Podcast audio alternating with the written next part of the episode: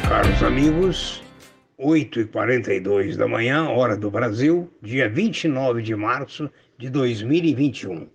Estou aqui a pedidos para dar os dados gerais sobre o mercado, ah, tanto ontem quanto terminou, agora de manhã o pregão, na Ásia, como as probabilidades do mercado hoje.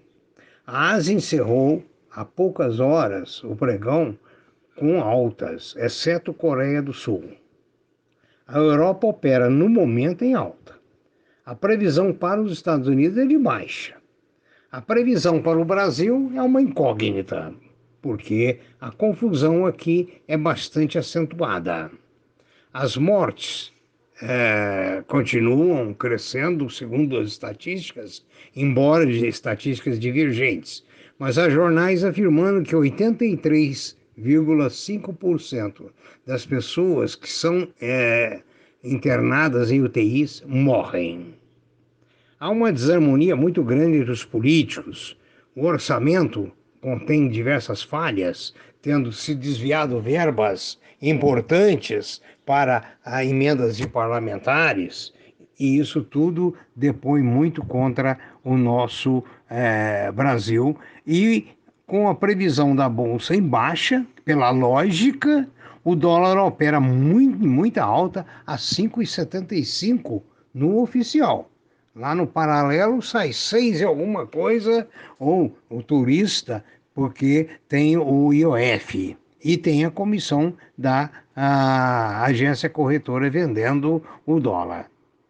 Realmente é muito preocupante a situação do dólar no Brasil, exceto para os exportadores. Esses faturam a cada dia mais. O petróleo opera em alta, leve alta, a 65 dólares. O ouro, no momento, é negociado entre 1.727 e 1.726. Os metais duros estão em baixa. Mais uma vez, comento que o ouro, é, para mim, é um investimento do momento. Está desmoralizado, está lá embaixo, caiu bem mais de 300 dólares em relação à máxima.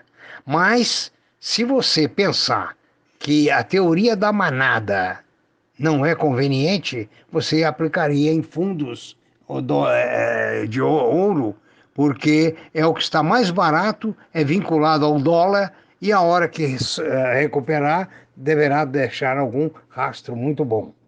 No mais, é muita prudência, é muito cuidado, porque o nosso mercado está muito instável. Finalmente, eu quero lembrar que juros nos Estados Unidos e juros no Brasil devem subir, e isso tem um prejuízo para a economia. Muito obrigado, tenha um bom dia e uma ótima semana.